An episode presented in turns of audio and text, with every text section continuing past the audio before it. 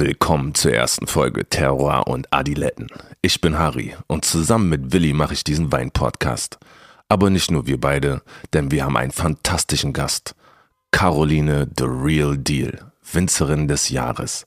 Sie hat uns hier besucht in der schönen Suite 102 des Hotels Orania in Berlin-Kreuzberg. Bevor es losgeht und ihr erfahrt, was Caroline für eine coole Braut ist, was sie über Champagner denkt und was sie zum Frühstück trinkt, eine kleine Bitte. Abonniert den Podcast, folgt uns auf Instagram und gebt uns euer Feedback. Terror und Adiletten wird produziert von Pleasure, also schaut mal vorbei auf thisispleasure.com. Da gibt es noch ein paar Geheimtipps von Caroline Deal und viele News und Interviews rund ums Essen und Trinken. Zum Beispiel ein Interview mit Anton Schmaus, dem Koch der Fußballnationalmannschaft. Wir freuen uns auf euch Terroir und Adiletten gibt es ab jetzt jeden Donnerstag neu auf allen Podcast-Plattformen. Lasst uns gerne ein Abo da und tragt euch den Donnerstag als euren neuen Lieblingstag ein. Ta ta ta.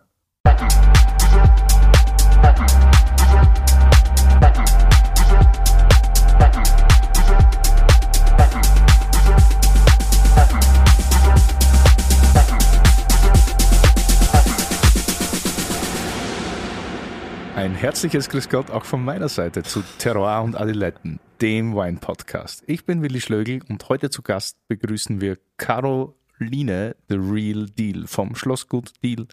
Sie ist Winzerin des Jahres im Falstaff 2020 und in der FAZ 2019. Vielleicht wird sie auch Gast des Jahres bei Terroir und Adiletten. Sollten wir sowas küren? Gast des Jahres? Ich denke nicht.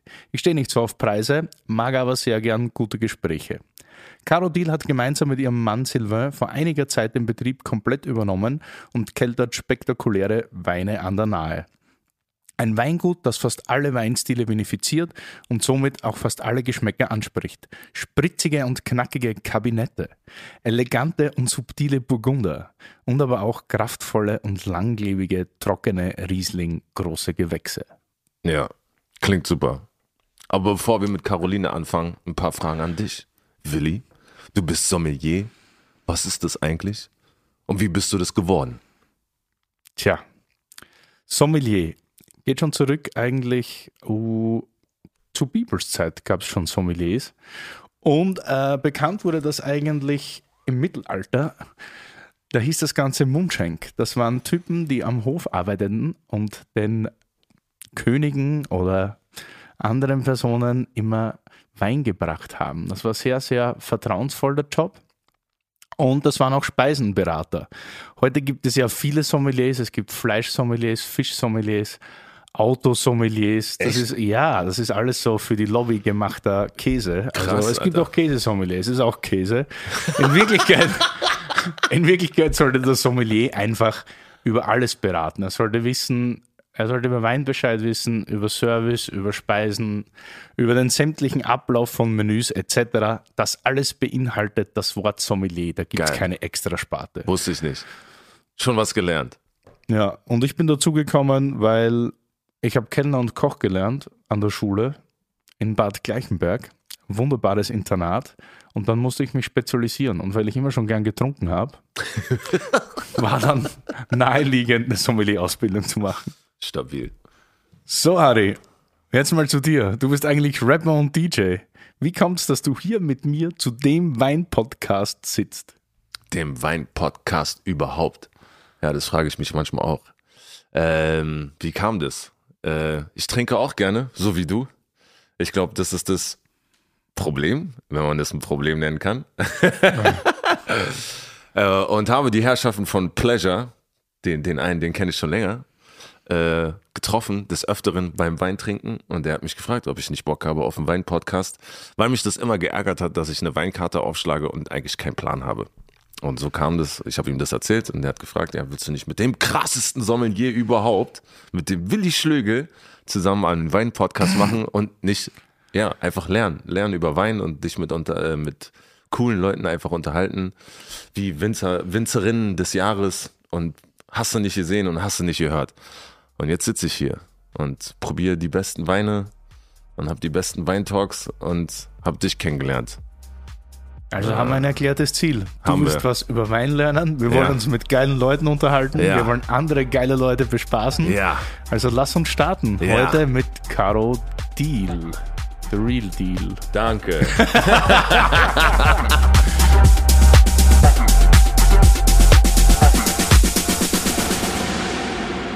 Caroline, the real deal in the house.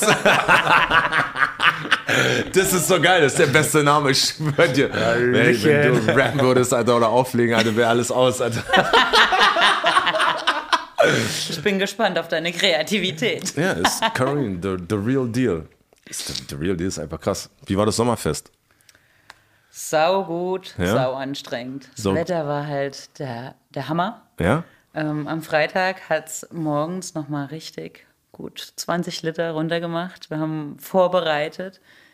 Vor dem Fenster war nur so eine Wand an Regen. Und da haben wir schon gedacht, oh Gott, das war nicht angekündigt. Aber pünktlich um 14 Uhr strahlender Sonnenschein und das ganze Wochenende ein Traum. Das ist ja geil. Super. Ich dachte schon, das wird jetzt so eine komische, beklemmende Frage. Ich wollte es eigentlich gar nicht fragen, so, wo ich das gesehen habe mit dem Sommerfest. Und dann war so, okay, warte, das Sommerfest war genau jetzt am Wochenende. Am Wochenende bei uns war so ein bisschen Regen so. Aber, Ich glaube, bei uns war es das schönste Wochenende, was wir seit langem hatten. also ich war ja auch auf dem Festival und da hat es dann irgendwann zwischendurch, ich habe gespielt von vier bis sechs morgens. Ui. Und da hat es dann auf einmal richtig mies angefangen zu scheppern, also so richtig krass. Also das waren noch keine normalen Regentropfen. Und dann ähm, hatte ich das so im Hinterkopf so ein bisschen. Das ist so, oh mein, die, hat, die Dame hat ein Sommerfest. Ich habe die am Montag da. Nicht, dass die mit äh, Trübsalblasen so ankommt und so, mein Sommerfest ist äh, untergegangen. Du musst das nächste Mal halt einfach bei uns spielen und dann. Ähm, Ach so, der Regen, der war okay. Also das war zwar ähm, intensiver Regen, Mhm. Aber der war nur kurz und ich glaube, die Gemüter waren so aufge aufgeheizt. dass das gar nichts Äh, ausgemacht hat. Das wirklich, das war so vertropft so. Regen also und da, da, da sind nur ein paar vereinzelte Leute gegangen, die sind in ihre Zelte gerannt, wo man sich gedacht hat, echt, ihr habt Zelte? So, also habe ich mir zumindest gedacht. Auf dem Festival ein Zelt haben, ich weiß nicht, also die letzten paar Jahre, wo ich auf Festivals gegangen bin, hatte ich keine Zelte. Maximal in der Badehose, wa? So wie Ja, aber echt so. Also klar, wenn ich so aufgetreten bin, dann hast du Hotel, aber ich habe das Hotel meistens immer erst so nach so 24, 48 Stunden dann so, ach stimmt, ich habe ja ein Hotel. So und dann, vielleicht sollte ich mal duschen gehen. weißt du? so. Aber sonst eigentlich so Festivals und nee. Aber er freut mich sehr, dass dein ähm, auf jeden Fall Sommerfest äh, sehr Was gut war. passiert beim Sommerfest? Ich war da noch Ja, nie. Ich höre immer du Sommergarten machen wir seit fünf Jahren. Und ähm, der Sylvain kocht. Äh, also für alle, die es nicht wissen, der Willi kennt ihn natürlich, aber alle, die es nicht wissen, der Sylvain ist mein Mann. Kommt aus Frankreich und insofern hat ähm, durch ihn so ein bisschen die französische Kultur und auch äh, Lebensart Einzug gehalten. Und Koch zwei Sterne, ich war schon ein paar Mal. Ich bin schon ein paar Mal in den Genuss gekommen. Aber du bist nicht beim Sommerfest gewesen, Nee. also das muss dann schon anders sein, glaube ich. Naja, der Sommergarten ist eher rustikaler. Also das Thema ist Tartines, das ist dieses französische Bauernbrot geröstet mit allen möglichen äh, ähm, Belegen, aber total schmackhaft. Unser Credo ist halt immer gute Grundprodukte und das dann irgendwie unkompliziert zubereitet und dann haben alle Spaß dran. Außerdem kann man alle unsere Weine probieren und ähm, das in einer entspannten Atmosphäre im, im Garten mit der Burg dahinter. Und Also ist direkt im. Weingut? Im, genau, genau, im Burg. Burggarten. Wie ja. viele Leute sind da so? Wie viele Gäste? Ja. Also wir haben so 110, 20 äh, Geladen Sitzplä. Sitzplätze. Und nee, ist nichts geladen. Jeder Es kann ist kommen. äh, Kommen und gehen, genau. Und was halt total cool ist, auch wenn eine Familie kommt, dann ist es halt oft so, dass irgendwie die Kinder im Garten spielen und dann ähm, ähm, gehen die Eltern mal rein, verkosten mal, gehen wieder raus und, und, und essen weiter. Und es gab, äh, wir hatten Freunde da, die, die Service gemacht haben, die tatsächlich auch aus, aus der Gastro ka- äh, kommen. Und das war der Hammer. Die haben alle gesagt, sie haben noch nie erlebt, dass sie Sonntagsgäste haben, die um 12 Uhr kommen und um 21 Uhr, die letzten sind, die gehen. Stabil. Das ist cool. Du hast uns ähm, was mitgebracht. Ähm, Zwei Flaschen? Hast du auch zwei? Zwei Flaschen? zwei Flaschen zwei mitgebracht, Wein.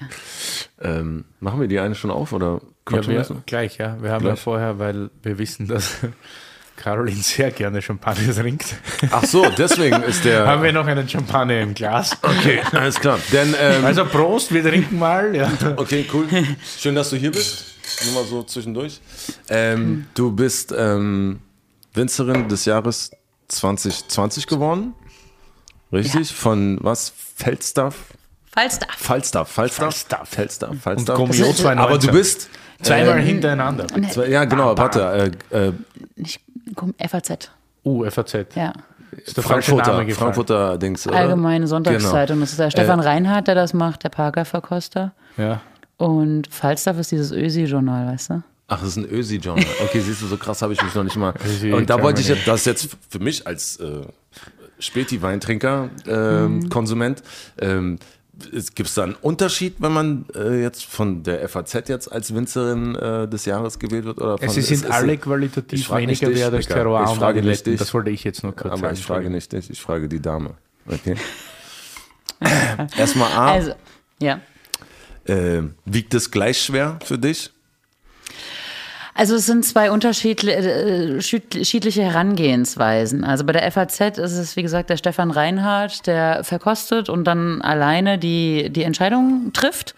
Und ähm, der sich aber extremst gut auskennt, extremst profundes, tiefes äh, Weinwissen hat, in Deutschland vor allem, aber natürlich auch in vielen anderen Regionen. Ähm, und das ist natürlich eine Riesenehre, dass der Parker-Verkoster ähm, einen auszeichnet als Winzerin des Jahres. Parker, sagt ihr das was? Nein. Parker ist der Weinjournalist, äh, Journalist, Weinguru Guru, äh, der Welt eigentlich. Weiß nicht, vielleicht be beschreib du mal, Willi. Ja. International betrachtet sehr wichtig. Ja, also er ist sicher einer wahrscheinlich der bekanntesten oder der wichtigsten und bringt den bekanntesten Führer heraus. International der meistverkaufte, der Wine Advocate nennt sich das. Und genau der Verkoster für Deutschland und andere Gebiete ist Stefan Reinhardt. Der wurde damals berühmt, ich glaube, das war für den Jahrgang 82 oder 86 oder vielleicht für beide. Die wurden von der ganzen anderen Journalie total unterbewertet. Also es geht jetzt um das bekannteste Weinbaugebiet Bordeaux, unterbewertet und er hatte total hohe Punkte und das wurde alles verpönt und ein paar Jahre später haben sich die Weine dann viel besser entwickelt, als alle anderen das gesagt haben und dann war plötzlich der Name Robert Parker in aller Munde und hat sich dann so äh, herausentwickelt zum Weinpapst irgendwie und er hat einen sehr, sehr äh, wie soll ich sagen, ist einer der sehr wenigen Menschen, die so eine ganz große äh, äh, äh, Gaumenerinnerung haben. Das heißt, wenn der mal einen Wein probiert hat, dann speichert er das total krass ab und kann dann wieder sagen, hey, ich glaube, das ist der Wein. Und das können nicht so viele, ich glaube, das ist so ein bisschen in die Wiege gelegt, aber das ist einer, der das kann. Das Einzige, wofür ihn heutzutage, ja, das Einzige, wofür ihn heutzutage sehr, sehr viele kritisieren, ist sein sehr, wie soll ich sagen, Geschmack oder seine Liebe zu konzentrierten, üppigen, dicken Weinen. Rot so. Und das ist halt auch so, dass viele sagen, dass er einige Weinregionen der Welt dadurch beeinflusst hat. Also die machen nicht mehr Wein, so wie sie Wein früher gemacht haben, sondern Weil er machen gesagt Wein, hat.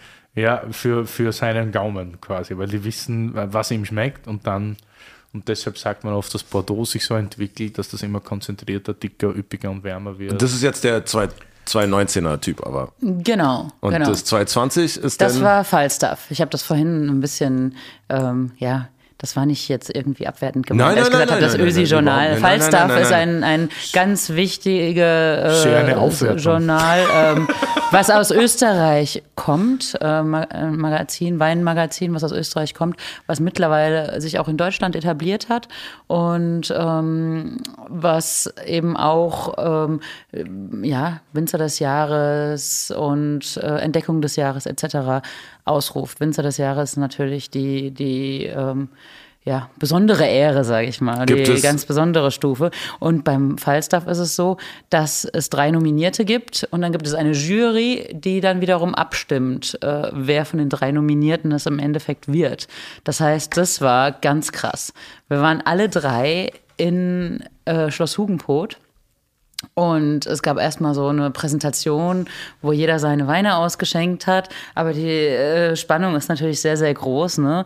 Mit äh, Publikum drumherum. Und äh, dann ging es auf die Bühne und dann wurden die Gewinner ähm, verkündet. Ich weiß noch wie gestern, der ähm, Peter Jakob Kühn ähm, hat äh, mich, also hat den Winzer des Jahres verkündet. Und ähm, es gab eben eben drei Nominierte und ich hatte so meine, meine Theorie zurechtgesponnen und zurechtgelegt, ähm, weil die Winzer auf drei verschiedene Stationen im Raum ver, verlegt, äh, verteilt waren. Und von meiner Station gab es schon einen Gewinner. Es gab drei Gewinner, die ausgerufen wurden. Und von meiner Station gab es schon einen Gewinner. Und von der anderen gegenüber auch. Und dann war mir ganz klar, der Winzer des Jahres, was die letzte äh, Auslobung war, kommt von gegenüber, von der Station, wo, wo noch niemand war. Und du warst schon an der Theke, an der Schnapstheke. Und ich war schon, ich, ich naja, Schnaps ist nicht so ganz mein Ding, Willi. Ich spuck nicht ins Glas, aber Schnaps muss nicht unbedingt sein. Mescal. ähm, ich habe zum Sylvain gesagt, ah du, es ist, äh, es wird äh, Johannes Hasselbach, der von dem Tisch ähm, war, war noch keiner. Und dann ist es tatsächlich für mich so, oh, schade, aber es ist auch so eine gewisse Entspannung dann gewesen. Insofern hatte ich komplett das Ding abgeschrieben ja. und dann wurde auf einmal mein Film gezeigt. Ich so, oh! Also es war so, so, so eine richtig krasse Überraschung dann wiederum auch und Voll es war geil. total cool. Ja. Schon ein bisschen geiler war, wenn man ja. dieses Abspann, also diesen, diese Anspannung loslässt und eigentlich gar nicht mehr damit rechnet, so vielleicht sich sogar mit anderen Sachen beschäftigt, vielleicht sogar schreibt oder so, irgendwas macht oder so und dann auf einmal so, äh. Ja, genau. Also, das war das echt, das war echt krass. War super. Ähm, es gibt keine, äh, könnt ihr beide auch, es gibt keine ähm, männlich oder weiblich Winzer, Winzerin oder so bei sowas, oder? Bei beiden oder? Äh, Eigen, also die haben, die haben damals gesagt, also die Kategorie ist Winzer des Jahres. Also und ist egal, männlich, weiblich. Genau. Ja, entweder oder, ja. Entweder okay. oder, genau. Und dann, ähm, was unser Winzer des Jahres ist, und dann wird aufgemacht, ähm, war wie ein Umschlag, wie bei den Oscars halt, ja, ne? Und dann wird aufgemacht. Und dann ähm, sagte der ähm, Herr Rosam nur, unser Winzer des Jahres ist äh, unsere Winzerin des Jahres ist ähm, Caroline Diel und es war, das war schon besonders. Klassiker. Prost. Sehr gut. Wow. Ja. Finde ich cool. Geil. Glückwunsch nochmal. Danke. Nachträglich. Ist zwar schon 21, aber. Wann das? Seitdem ja. ist ja nicht so viel passiert, ne? Nee. Stimmt, ja, Corona und so hat das Ganze alles geblockt. Das irgendwie. war die letzte Veranstaltung, wo wir waren. Da kam ähm. das Bier dazwischen. Richtig, ja. ja. Wann hast du zu Hause komplett übernommen? Wann war der Start? Also, wann war der Start? 2006 war der erste Herbst und seitdem bin ich da. Ähm, da bin ich aber erst im Sommer gekommen. Und ähm, so der erste Schritt der konkreten Übergabe war 2017. Da sind dann auch meine Eltern ausgezogen und ähm, wir so langsam aber sicher auch eingezogen. Und 2019 ist mein Vater dann komplett ausgeschieden. Also dann die Vollübernahme quasi. Genau. Seitdem mache ich das mit dem Sylvain zusammen. Und das ist natürlich, ähm, ja, ich sag mal, wir haben frisch übernommen. Ähm, das ist ja, äh, natürlich habe ich mich da schon irgendwo auch eingelebt und, und, und, und kenne das Ganze drumherum schon seit 2006. Aber es ist nochmal was anderes, wenn du ähm, die volle Verantwortung komplett alleine Volle Verantwortung, trägst, ja. volle Freiheit. Ja. Genau. Wie ein neues Weingut quasi genau. auf einmal. So. Ja, genau, ja. genau. Das Weingut Deal hat äh, die Besonderheit, äh, so, oder es machen ja andere Weingüter, aber ihr habt ja hervorragende Weißweine. Ich glaube, das ist auch das, das Hauptding bei euch, nicht? Dann gibt es spektakuläre Rotweine, die ganze Pinot-Serie. Und dann auch wieder Sekte, nicht? Also mhm. es sind drei verschiedene, das hat man nicht in jedem Weingut, dass äh, drei verschiedene Spitzen irgendwo da sind, wo man so Wert legt auf nicht nur Quantität, sondern Qualität. Ist das, wie kompliziert ist das, wenn man alles macht?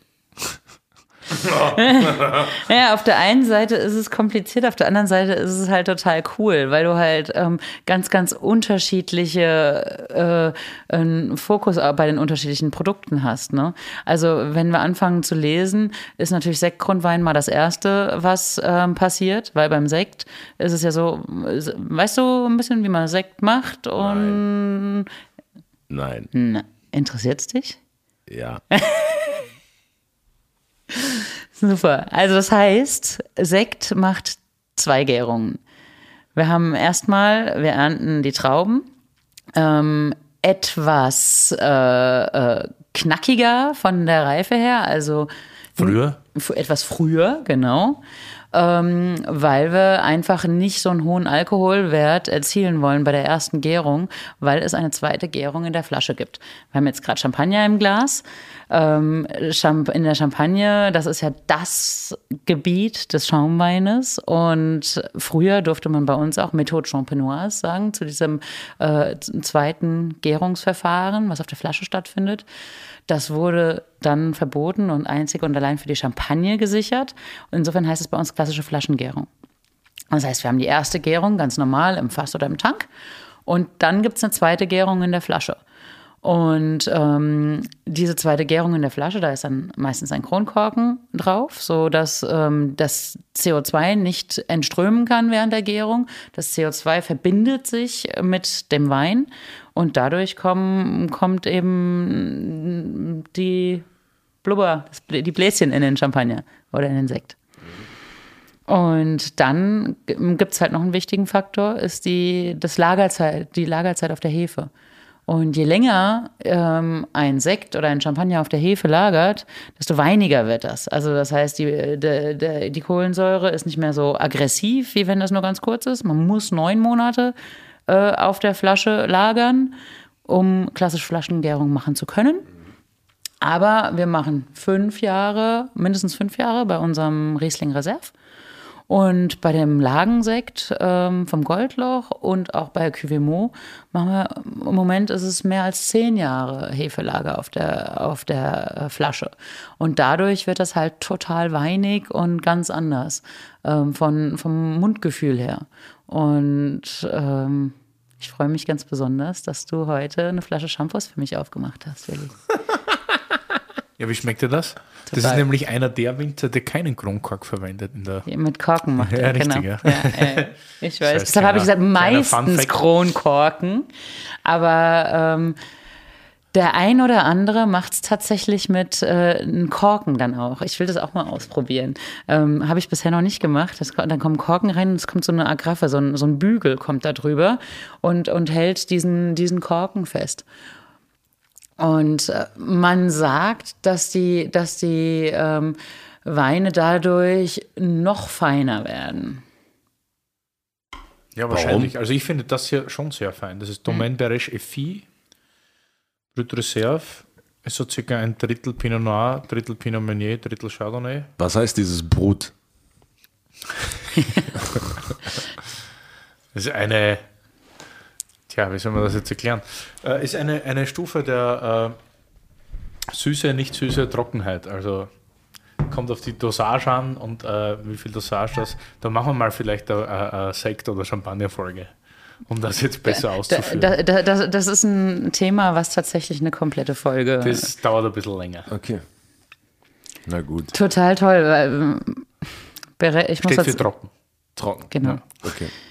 ich muss dazu sagen, ähm, bei Beresch war ich letztes Jahr während der Ernte kurz. Ich habe ja bei Ure, quasi dem Nachbar in Lüth, ein kleines bisschen äh, im Nachbarort, habe ich ja die Ernte gemacht. Ja, um das kurz auszuführen, die Caro ist so verrückt, dass sie nicht nur zu Hause die Familie mitschupft und äh, dann eh schon die Lese kompliziert genug ist, sondern sie fährt vor ihrer eigenen Lese nochmal eine Woche nach in die Champagne und hilft dort bei bekannten Betrieben beim Lesen, Voll weil geil. sie so gern Champagner äh, trinkt und ihr Champagner-Ding so gut Und genau, und deshalb war ich tatsächlich letztes Jahr auch das erste Mal bei Beresch und freue mich total, das jetzt heute hier nochmal mit euch teilen zu können. Ja, super, super finde ich cool. gut. Also wie gesagt, wir haben das, Das ist auch nicht die Flasche, die du mitgebracht hast. Die habe ich nicht mitgebracht. Nein, die Nein, die hat der. Willi mitgebracht. Aber wusstest du das, dass sie da letztes Jahr war? Ich wusste tatsächlich nicht, dass sie bei Beresch war. Ich wusste, dass sie in der Das Champagne- Ich habe hab Beresch nur besucht. Ich habe Ah, okay. bei Ure die Ernte Du hast bei gemacht. Ure die Ernte gemacht, Genau, okay. aber das ist ja im Nachbarort. nach- ja, und genau, die ja. sind halt gut befreundet. Und dann sind wir halt eben auch zu Beresch gefahren und haben da mal geschaut. Und ähm, ja, war cool. Sehr gut. Und du warst auch, also du sagtest ja, du warst 2007 genommen, äh, oder 2006 zu Hause, dann 2017 übernommen. Und ich meine, du bist ja nicht nur zu Hause gewesen, du bist ja so eine, die fast überall irgendwie mal war. Ja, das wollte ich fragen, Mann. Ah, Entschuldigung, frag du. Ja, Nee, nee, voll die Fragen weg, Alter. Ich dachte, das ist so eine einfache Frage, das stellst du gar nicht, Alter. Mit diesem so, wo sie überall war und so. Ich hatte darauf sogar noch so einen, so einen kleinen Weg hin und sowas. Ah, damn. Äh, Müssen wir uns absprechen besser, ne? Ja, müssen wir denn vielleicht mal machen. Okay, ich grätsch rein. Von diesen ganzen Stationen, wo du warst, also die ich jetzt zum Beispiel mitbekommen habe, bevor er irgendwie was fragt, also dieses Südafrika und Neuseeland und sowas alles. Äh, Welche von diesen ganzen Stationen beeinflusst dich heute bis jetzt noch am meisten? Das ist ziemlich tricky, weil die ganzen Stationen. Du warst ja auch bei Renoir, habe ich gelesen, glaube ich. Ruina, ja. Ruina. Mhm, auch okay. Champagner, genau. Ja, genau. Ja, Und äh, in Kelly warst du auch? Oder da hast du studiert? Nein, warst du das? Nein, habe ich das wieder durcheinander gebracht. Ich so habe in viel. Geisenheim studiert. Okay, okay, dann warst du das nicht. Ähm, wo warst du noch? Du warst in Frankreich, hast Ja, du? ne? viel in Frank- Frankreich, Fra- ja. Viel in Frankreich, Neuseeland, Südafrika, genau, die Genau. Station. Und die waren- Deutschland halt, Und Deutschland, klar. Österreich. Ich warte schon die ganze Lüge. Zeit, bis endlich Österreich kommt. Lüge. Nee, aber we- welche von diesen Stationen, die du denn so Mhm. durchgemacht hast und dann halt das alles übernommen hast, beeinflussen dich bei, manchmal bei Entscheidungen oder bei Intuition oder Mhm. sowas, was du gelernt hast, am meisten? Das ist äh, eine sehr Tricky? Gute Frage und eine sehr tiefgehende Frage tatsächlich, weil man kann da gar nicht nur einen Namen sagen, weil es hängt immer auch von dem Bereich ab, um den es gerade geht. Und die ganzen Stationen, die ich so hatte, die äh, sind ja wie Puzzleteile so für mich. Ne? Also jede Station war ein Puzzleteil so in, in meinem Leben, in meinem Werdegang und von Schule bis jetzt quasi. Und äh, jedes Puzzleteil ist super, super wichtig für mich gewesen, ähm, weil ich von jedem Puzzleteil halt auch sehr viel mitgenommen habe. Aber Wenn man jetzt sich um ein, genau, da wollte ich jetzt gerade den Bogen drauf schaffen äh, oder versuchen zu schaffen. Ähm, eine der Stationen, die mich am, ja, am schlussendlich am intensivsten geprägt hat, ist tatsächlich Neuseeland. Ich war da in einem äh, Weingut auf der Südinsel. Es ist nicht nur traumhaft schön, äh, am Lake Wanaka, Ripon, ähm, sondern es ist auch ein Weingut, was eine ähnliche Größe hat wie wir. 20 Hektar am Stück am Lake Wanaka mit Schieferboden. Ähm, es ist einfach, einfach ähm, f- ein Familienweingut, wo auch gerade der, der, der Generationsübergang äh, da war und präsent war.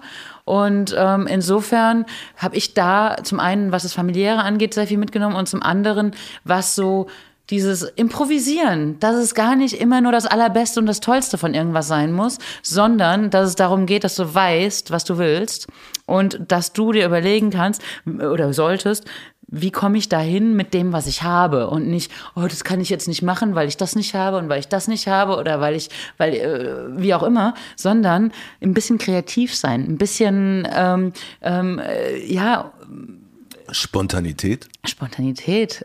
Das ist mein Leben eigentlich, Spontanität. Ja, aber es kommt ja aus diesen, aus, was du meinst, diese Mittel so von wegen nicht immer das Wichtigste, also ist nicht immer das Wichtigste, das Teuerste oder bla, sondern das, was du gerade hast, einfach zu nehmen. Genau, Ja. Das, was du hast und daraus das Beste zu machen. Und, und das habe ich tatsächlich auch nur dort gelernt. Das äh, habe ich in allen anderen Betrieben nicht so wahrgenommen.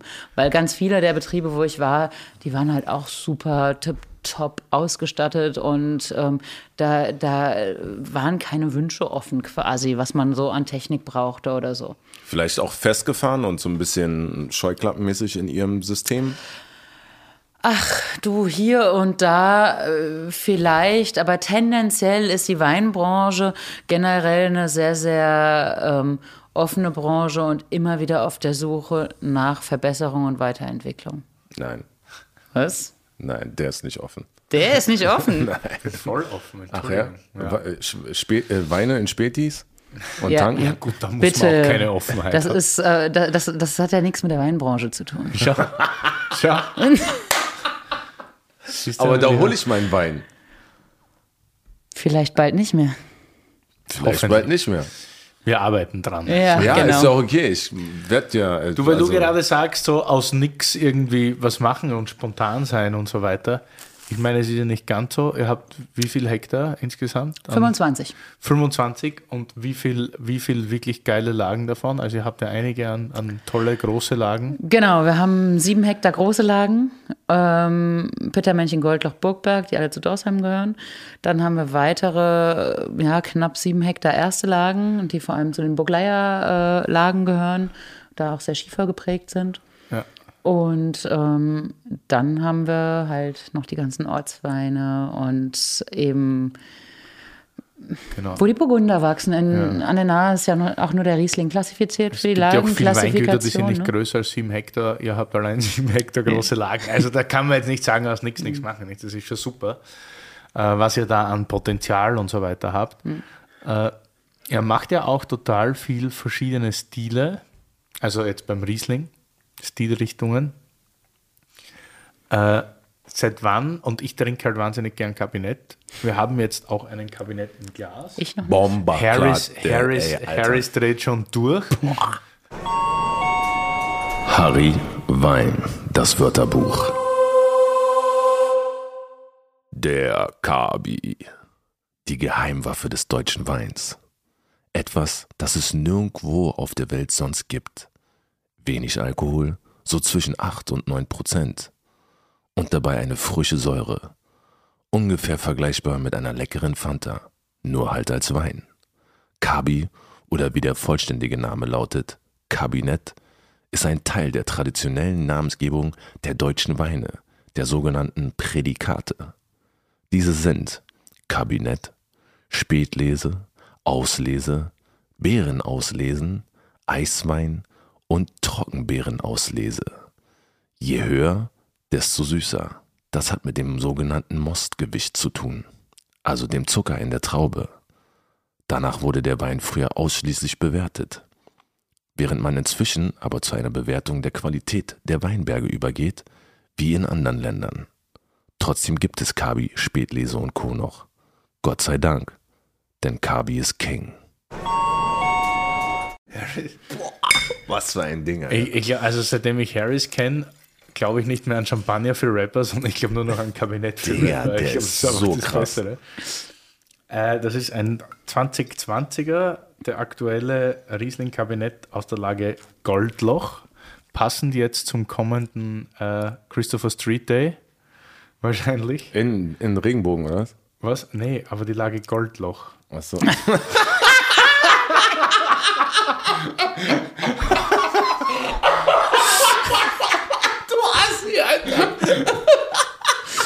Hat ein bisschen gedauert, ne?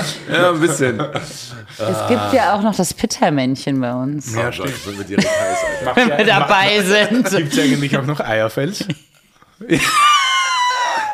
Eierfels ist geil. Ja. Ja, klar. Ich wollte das immer schon mal Gott. ja, anbringen. Aber gut, auf jeden Fall, seit wann spielt das? Mir kommt halt vor, ihr macht irgendwie so nicht nur sehr, sehr gute Kabinette, sondern wahrscheinlich, wenn man jetzt die Mosel ein bisschen ausgrenzt oder auch dazu nimmt, keine Ahnung, macht ihr mitunter die interessantesten, knackigsten, trinkigsten Kabinette.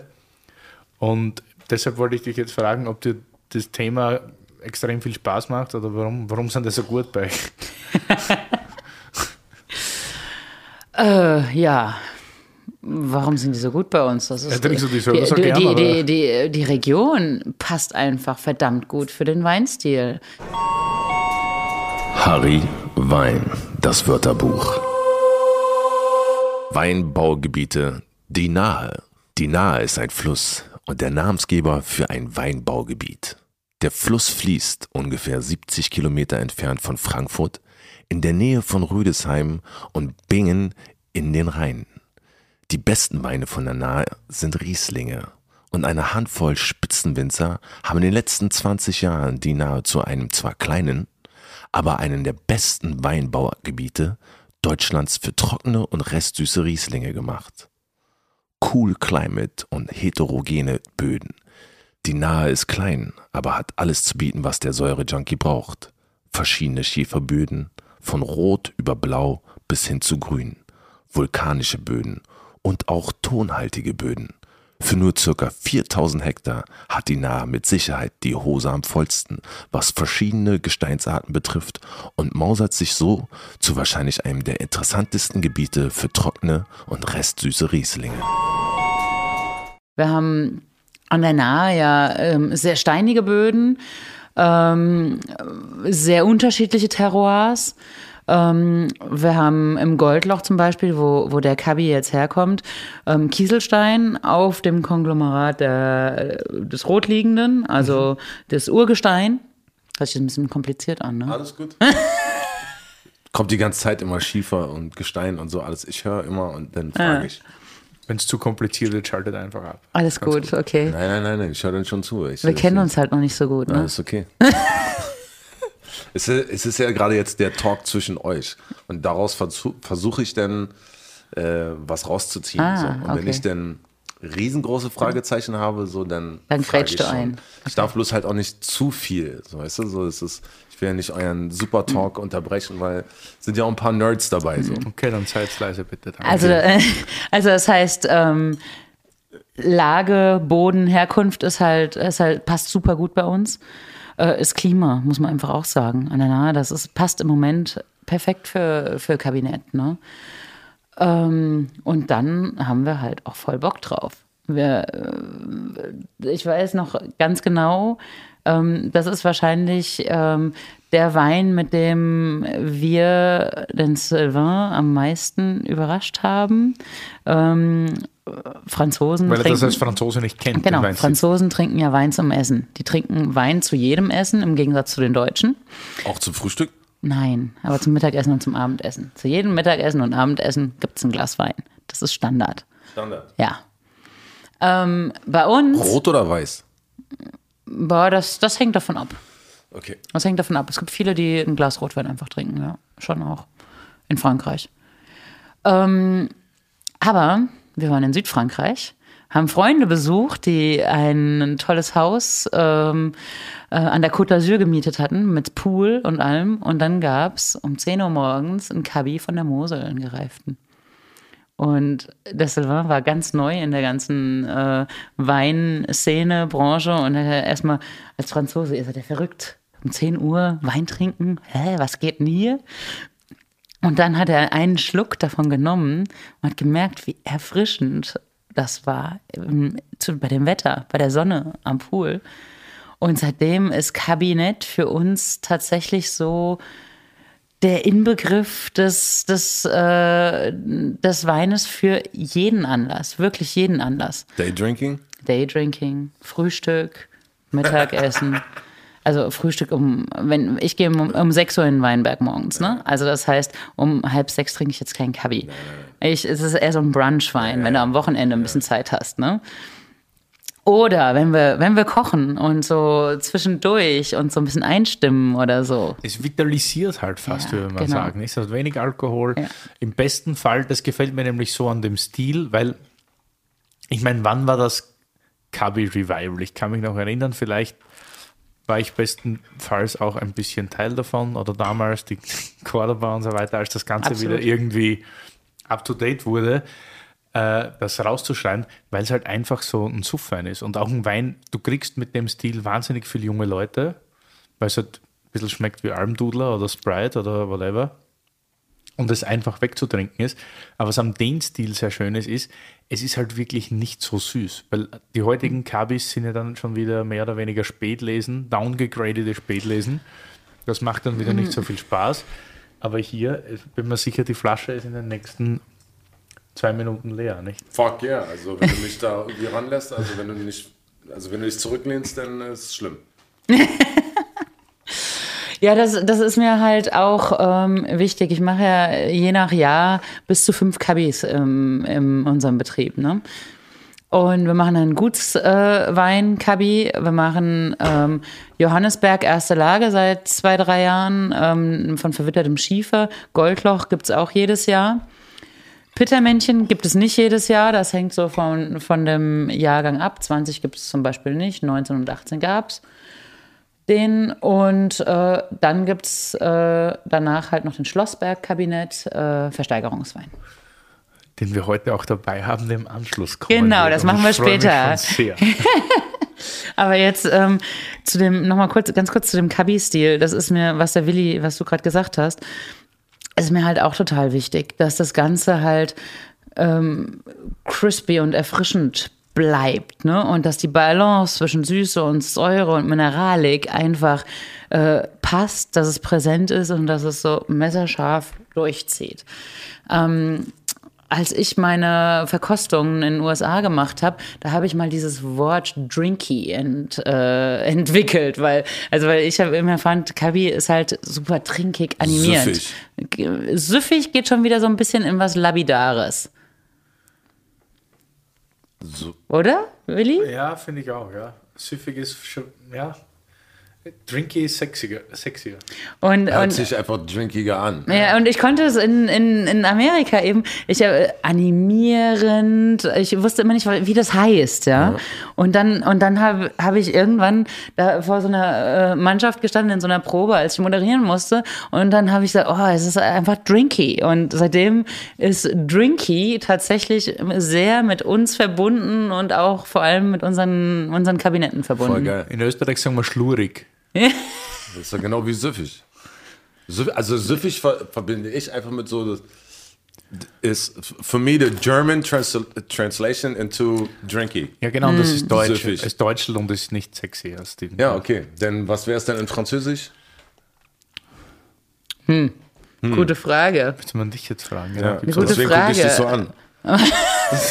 Deshalb bleiben wir international und bleiben bei Drinky. Okay, dann bleiben wir drinky. Glu. Glu Glu, ja. Glu, glu. Das sagen die Franzosen. Glu Glu.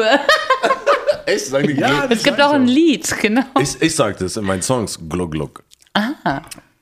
Einfach gluck, gluck. Da schaust her.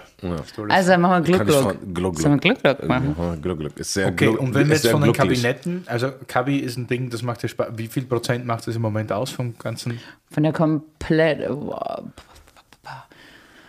10 Prozent? so Ungefähr. nicht ungefähr. Ich sag mal zwischen Wirklichkeit 5 und nicht 10 wenig. Prozent. Hängt Okay. auch total vom Jahrgang ab. 2020 war halt ein total perfekter Kabi-Jahrgang. Ja. Man, man kann sich eigentlich ursprünglich kaum vorstellen, wenn man gesehen hat, wie warm es war, wie trocken es war. Hätte man eigentlich nicht gedacht, dass Kabi in, in 20 so geil wird. Aber irgendwie war es so, dass, dass äh, die, die, die Struktur und äh, so, so präsent war, dass wir so eine, so eine tolle Säure ha- behalten haben in 20, trotz der Wärme und dass vor allem die pH-Werte extremst niedrig waren. Und das macht's halt Als Noch kleiner rassiger. Fun-Fact, ich habe mit dem Thema Kabi eigentlich angefangen, weil die Liebe zum Wein so groß ist, dass auch der Hund der Familie Kabi genannt wird. Genau. Das ist unser neuester äh, Familienzuwachs seit zwei Jahren jetzt. mein Mann wollte beim vierten Kind nicht mitmachen, insofern ähm, haben wir uns für einen Hund entschieden.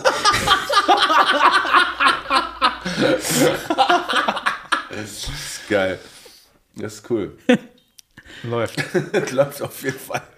Süffig. So, und die trockenen Weine ist Burg, Burgberg die Top-Geschichte? Oder? Im Riesling-Bereich, ähm, ich meine, es scheiden sich immer so ein bisschen die Geister, welche Lage die Präferenz hat, ob es Pittermännchen, Goldloch oder Burgberg ist. Für mich persönlich hat Burgberg was ganz Besonderes. Burgberg, Im Burgberg haben wir ja Quarzitboden. Ähm, das ist der östlichste unserer großen Lagen. Ähm, Quarzit bringt ja immer auch sowas, sowas Erdiges, Würziges, tief Mineralisches. Und den Burgberg ähm, haben wir mittlerweile seit dem Jahrgang 2016, ähm, äh, lassen wir ein Jahr länger Zeit im Keller auf der Feinhefe, so dass das einfach auch nochmal eine andere Struktur hat als die beiden anderen großen Gewächse. Ja. Da habe ich auch erst überlegt, das heute mitzubringen, aber Das ist, dadurch, dass wir doch relativ früh dran sind, habe ich gedacht, dass der Kabi doch das, das Passende ja, das passt, für heute. Passt so eigentlich optimal, muss ich sagen. Der Kaffee ist geil. Also. Schmeckt sogar Harris. Ja. Schmeckt sogar Harris, ja, ich weiß ja gar nicht. Was Äh, schmeckt nee. denn Harris? Was, was, was magst denn du?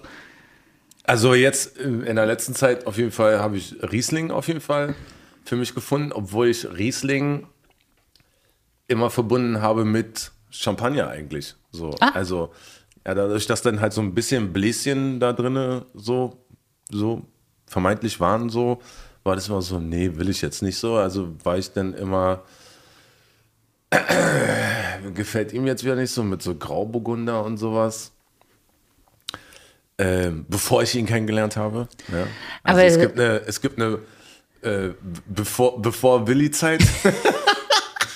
Aber ist ja total cool, dass du den Riesling entdeckt hast, weil der Riesling ist ja nämlich auch das, was uns in Deutschland besonders macht. Ne? Ja, hab ich Und was denn- uns in Deutschland einzigartig macht. Ja. Und gerade Riesling in Verbindung mit diesem Style, Kabi-Style, das kriegst du halt nirgends anders auf Habe der ich Welt. dann auch gelernt in Mhm. den letzten paar Wochen. Das ist so, ja. Und man hat sich ja vorher ein bisschen dafür geschämt. Man hat immer so gesagt, ja, wir müssen trockene Weine machen in Deutschland, wir müssen trockene Weine machen. Dann hat alles geschmeckt nach Österreich, kurzzeitig mal. Mhm. Also sorry jetzt, um das so zu nennen, aber das war ja Ist tatsächlich okay, so. ich fühle mich nicht angegriffen. dass von der Pfalz bis, bis hoch über die nahe Mosel alles irgendwie ein bisschen so Alkohol geschwängert war und auch immer so ein bisschen Botrytis angezuckert, also alles miteinander ja nach Wachau geschmeckt hat.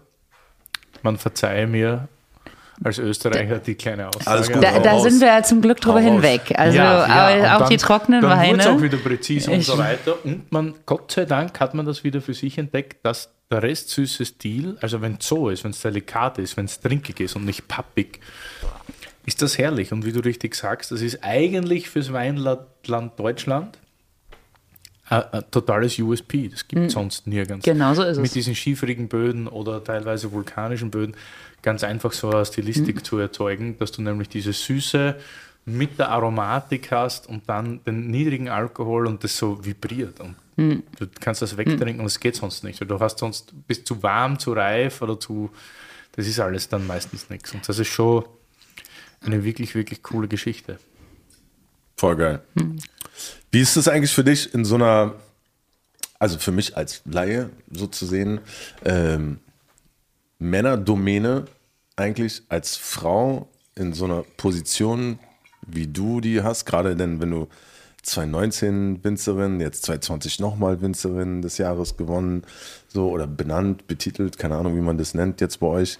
Ähm, wie empfindest du das? Äh, Also für, für mich ist es, ich habe das Gefühl, dass also mein Stereotyp ist halt dieses so, der, der Weintyp ist halt ein alter, etwas korpulenterer Mann, der die Weinsteige hochgeht und halt irgendwelche Leute rumjagt und äh, äh, Weintrauben einsammelt so. Und aber irgendwie wurde ich halt durch ihn halt auch und Gäste und sowas alles eines Besseren belehrt, dass halt dann doch erstmal A, jüngere Leute eigentlich dieses Metier viel mehr beherrschen und dann auch Frauen eigentlich so. Und auch Familienfrauen auch so. Und was ja natürlich wieder Stereotyp ist, so dieses so, aller jetzt wie jetzt dieses Politik da, äh, Frau, bla, mit Kindern kann nicht, bla bla bla, bin ich überhaupt kein Fan von so.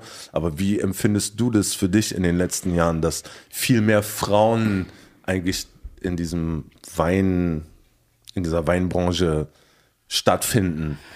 Also ich finde es äh, super gut, dass ähm, viel mehr Frauen da stattfinden, aber für mich ist das ehrlich gesagt persönlich gar kein so großes Thema. Für mich ist es ein Selbstverständnis, ähm, ob das Frau oder Mann ist.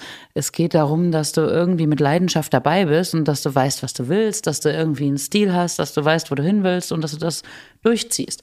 Ich habe mir ursprünglich nie die Frage gestellt, wie ist das als Frau, wie ist das als Mann oder was weiß ich was. Für mich war das immer selbstverständlich, dass ich äh, einfach Bock drauf hatte und, und mich da weiter weiterentwickle und, und das durchziehe.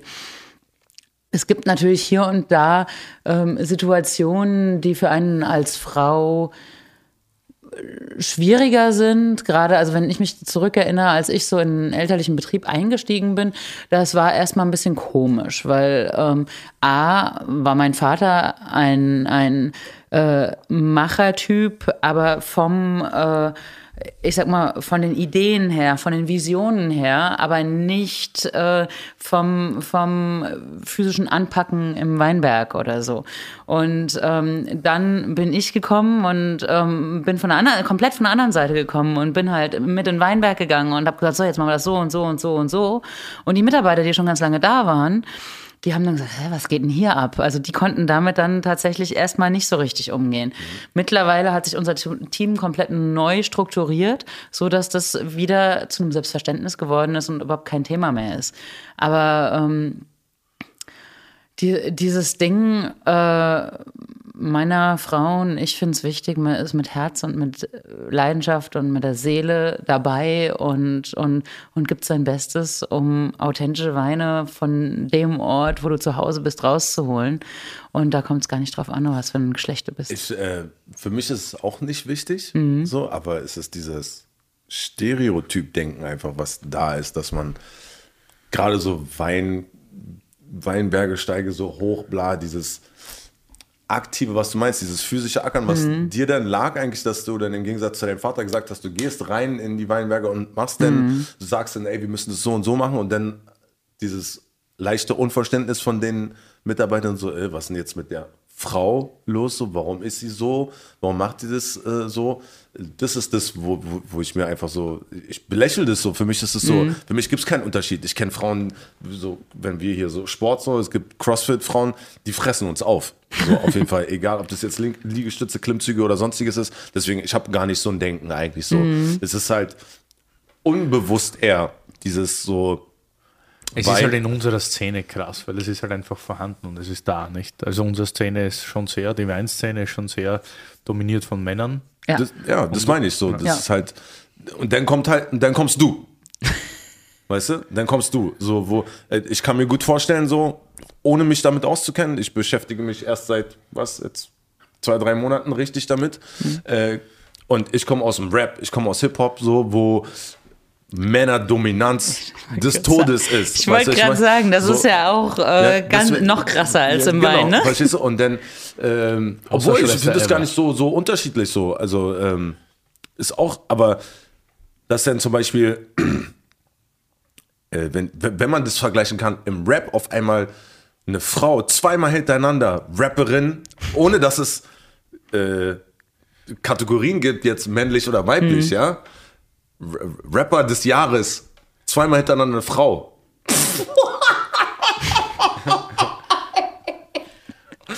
das, da, also, da, normalerweise würde ich jetzt einen anderen Spruch bringen, so, aber das, das, das wäre so, also ich wüsste, da wäre die Hölle los, auf jeden Fall so. Und deswegen ist es so für mich so, dass du so cool damit umgehst, so voll geil, so und so muss es auch sein. Aber ich kann mir gut vorstellen, dass es einige Männer gibt, die damit ein Riesenproblem haben einfach. So, dass da auf einmal eine Frau kommt, die dann halt so auf, aufmuckt. Einfach. Weißt du, was ich meine? Mm. Ich glaube, es gibt einen Unterschied. Ich glaube, ich zum Beispiel spiele nicht damit, dass ich eine Frau bin oder sage nicht, oh ja, das ist halt, weil ich eine Frau bin oder so. Überhaupt nicht. Ich finde mhm. auch das Ding, die Unterschiede zu machen, Mann, Frau und und und. Natürlich machen Frauen gewisse Sachen anders als Männer theoretisch. Aber dann auch nochmal, wenn ich bei uns jetzt in der Family-Struktur schaue, da ist es ähm, tatsächlich so, ich als deutsche Frau, mein Mann als französischer Mann. Bei Frankreich denkt man ja, ach, die sind so ein bisschen laissez-faire und so ein bisschen äh, äh, bon vivant, genieß, äh, Leben genießen und so weiter. Ne? Und, und die Deutschen, die sind so voll tak, tak, tak durchorganisiert. Bei uns ist das genau das Gegenteil, ja. Und ja, ich kenne das, ich kenne das. Ja. Wie das bei euch ist. Und insofern ähm, ist dieses Ding mit den Stereotypen, natürlich gibt es sie irgendwo. Ja, voll. Ey, aber hab, es gibt, es ja. aber es, es gibt auch. halt auch krasse Ausnahmen davon, ja.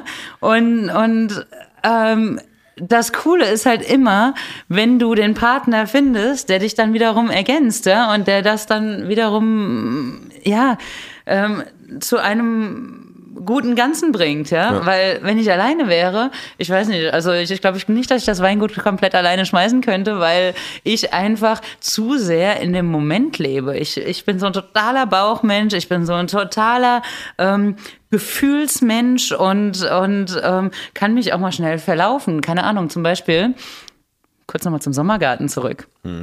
Am Donnerstag waren wir am Vorbereiten und es war voll die Hektik oben. Ich, hab, ich war im Keller mit Marcel. Marcel ist unser Mitarbeiter im, im Keller, Kellermeister quasi. Und ähm, wir haben da gestanden, haben die Barriques probiert und haben überlegt, wie machen wir das mit der nächsten Füllung und, und, und. Irgendwann kommt der Sylvain reingestreut. Oh, jetzt, ich brauche Hilfe, ich brauche... ich vergesse halt die Zeit. Ich bin dann in meiner Welt, ich bin in meinem, meinem Universum quasi und vergesse ganz gerne mal das um mich drum herum. Aber nur damit geht's halt auch nicht, ne? Voll du geil, brauchst halt so den Counterpart dazu. Voll geil. Das ist aber auch immer super, wenn man bei euch zu Hause ist und das miterlebt. weil Das ist wirklich Wie, du genau warst so, schon wie bei du denen? das sagst. Ja, wir sind seit Wieso mehreren Jahren da? befreundet.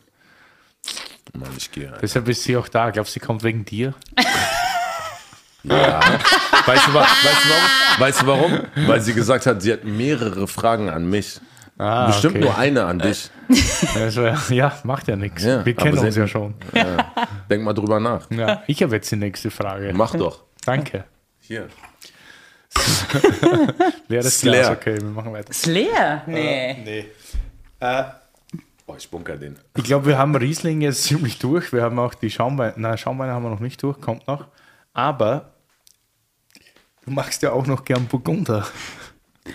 Ja, ich. Äh, also die zwei Sachen, die ich wirklich liebe außerhalb von Riesling, ist Pinot und Bubbles. Ja, okay. Ja. Ja. Und ähm, Burgunder sind für mich, Pinot Noir ist für mich einfach äh, so elegant wie Riesling, aber in Rot halt. Pinot Noir ist die Rebsorte, die einfach auch die Herkunft, das Terroir, das ein Ort, wo es gewachsen ist, so toll widerspiegelt. Das ist ähm, für mich ist tatsächlich Pinot auch ähm, eine so tolle Ergänzung. Du hast ja, wenn du Rotwein machst, einen komplett anderen Ablauf, als wenn du alles mit Weiß machst. Das heißt, im Herbst, ähm, da kommt jetzt erst die Sektgrundweinlese, was ich ja vorhin schon gesagt hatte, die, das sind die allerersten Trauben, dann kommen die Cabis und dann kommen äh, die Roten.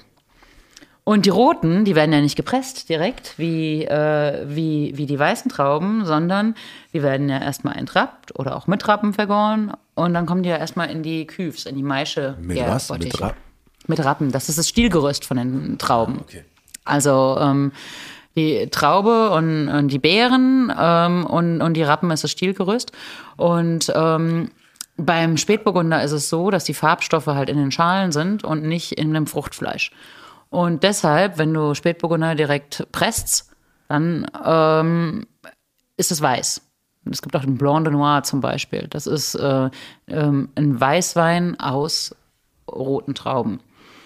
Aber wenn du das auf der Geil, Maische das wusstest vergisst. du nicht, gell? Nee, deshalb. ja, Voll geil, dass du das erklärst. ja, siehst du. Voll geil. Danke.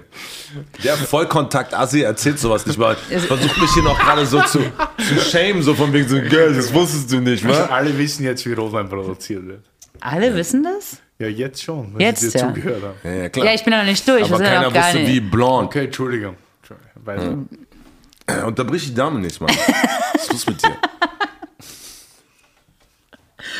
Auf jeden Fall. Rotwein, die Farbstoffe sind in den Schalen Mhm. und deshalb vergärst du, also die Gärung findet auf den Schalen statt, äh, auf, also ähm, auf den Beerenhäuten, weil du da halt eben die Geschmacksstoffe, die Aromavorstufen und eben auch die Farbstoffe auslaugst. Und das passiert bei uns in ähm, Eichenholzküfs. Das sind so Eichenholz-Gärbottiche, die sind oben offen und ähm, die füllst du bei, bei uns passen da ungefähr 1200 Liter rein. Also so wie früher bei Sindbad im Film so. Ja. Ey, daher kenne ich Wein, Mann, Alter. Verstehst du? Also, wie Wein gemacht wird. Stellt euch mal jetzt so richtig einen stumpfen Bauern vor, Alter. Ich komme von hier. Ich Also- bin hier geboren, ja. Also hier draußen. Keiner weiß, wie hier Wein gemacht wird. Okay? Alles, was wir wissen, wie Wein gemacht wird, ist von Sindbad oder von irgendwelchen Kriegsfilmen aus Rom, wo die irgendwelche großen Weintrauben reinmachen in irgendeinen Bottich und mit Füßen, mit ihren Käsebotten da reingehen. Also, und genau das Genau mit so den. Füßen, Ja, genau, genau. das mit den Füßen, das machen wir auch, genau. Aber Was? nicht einfach nur so zum? Ausstampfen. Nee, den nicht. okay, alles klar. Rotwein wird mit Füßen Ja, gestampft. Rotwein mit Füßen. Ja, Rotwein mit Füßen, aber nicht so, wie man sich das vorstellt, so bam, bam, bam, bam und fertig. Nein. Nein, nein. Also es sind ja diese hohen Maischegär-Bottiche. Genau. Ja. Und da gehst du dann rein, aber du gehst, die sind so hoch, da, da, du bist, also ziehst die Hose aus, hast eigentlich nur äh, Was, Unterwäsche was, was, was, an. Achso, okay. Machst dir deine Füße und die Stinkefüße vor allem schön sauber, ja? Ja, klar. Und dann gehst du da rein. Und dann gehst du aber tatsächlich, das komplette Bein versenkt da drin, ne? Und das machen wir ein bis zweimal pro Tag.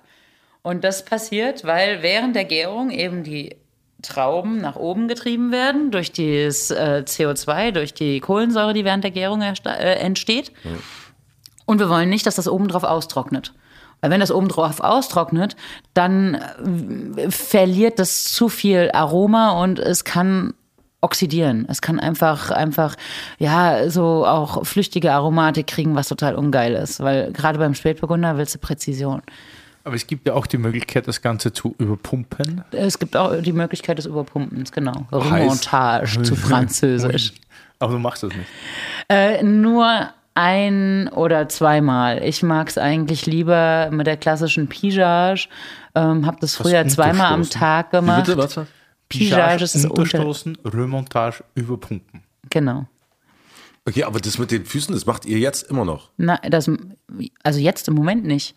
Aber das habt ihr gemacht, oder? Das, macht Das machen wir immer im Herbst, ja, während Nee, der. ich finde das ja voll geil, so. Also, dass, Ah ja, dass das, das mal- überhaupt noch gibt. Weißt du was? Du kommst mal in, im Oktober zu uns und wir Muss ich mir machen. dann die Beine rasieren?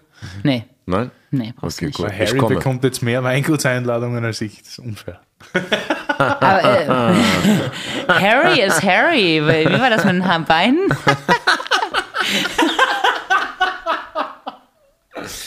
Oh Mann. Harry, Harry. Harry, Harry. Harry. Harry, Harry, Harry. Kannst du es nicht sehen? Ja, aber ich glaube, das musst du schon mal mitmachen, weil Ja, sonst geil. kannst du es ja gar nicht vorstellen, Nee, nee, äh, wie das also- abgeht. Aber wo ich eigentlich ja darauf zurück Genau, wollte. bitte, ähm, ich wollte ja eigentlich auf den Rotwein zurück. Für uns ist das mit dem Rotwein halt die total coole ähm, Pause von dem, äh, äh, von dem Riesling. Äh, Alltag, ja, weil du beim Riesling läuft es halt so, du kriegst die Trauben, du malst die Trauben, du presst die Trauben und immer weiter, weiter, weiter. Beim Rotwein musst du anfangs gar nicht so viel machen, sondern du machst entweder nur die Rappen weg, das Stielgerüst, oder du lässt die Rappen sogar dabei. Das kommt alles in diesen Bottich rein und dann lässt es erstmal stehen. Und dann steht das mal ein, zwei, drei Tage und dann fängst du an mit Pigeage und ähm, gehst dann mit den Beinen rein und stößt es unter. Und mehr musst du auch nicht machen. Musst dich nur darum kümmern, dass es sauber ist, dass da keine Oxidation stattfindet, alles gut. Und für mich ist das immer der perfekte Ende des Tages, wenn du da in den Rotwein reingehst, die Pigeage machst, du gehst mit deinen Beinen da rein, du fühlst, äh, wo ist es warm, wo ist es kalt, wie, wie homogen ist das Ganze, gibst du auch so ein bisschen deine Energie ab, um tatsächlich äh, die Temperatur ein bisschen einzuheizen, die Gärung ein bisschen einzuheizen. Und ähm, ja, das ist, das ist für mich tatsächlich Entspannung. Und ähm, weil es einfach so ein anderer Rhythmus ist als bei, bei den Weißweinen. Ich mag ja keinen Rotwein. Tja, schade, dass wir jetzt keinen Rotwein dabei haben. Der Topwein aus dem Haus heißt Caroline, genau wie Caroline. Echt jetzt, ja? ja, heißt so, ja. Ist großartig. Können wir Aber dann, probieren. dann musst du den aber The Real nennen. The real. The Real. The Real Deal. ähm, ja, nee, irgendwie Rotwein. Also äh, dein Herz ist, ist bei Pinot. Oh, mein Herz ist bei Pinot, bei Riesling und bei Sekt. Ach komm, das geht noch. Du musst dich entscheiden. Genau, entscheid dich mal. Entscheid dich mal zwischen ein. Also zwischen einen von den Dingen. Silvaner so wie du dich vorhin entscheiden musstest, von was hat dich am meisten beeinflusst, inspiriert oder so von deinen ganzen Stationen in deinen Ländern. Und da war es ja dann das Hobbitland.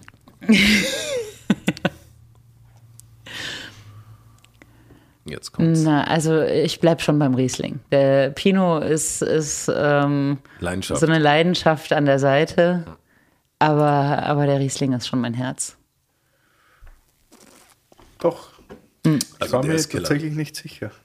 Muss ich ehrlich sagen. Der ist- Weil du ja wirklich immer Pinot, Pinot, Pinot.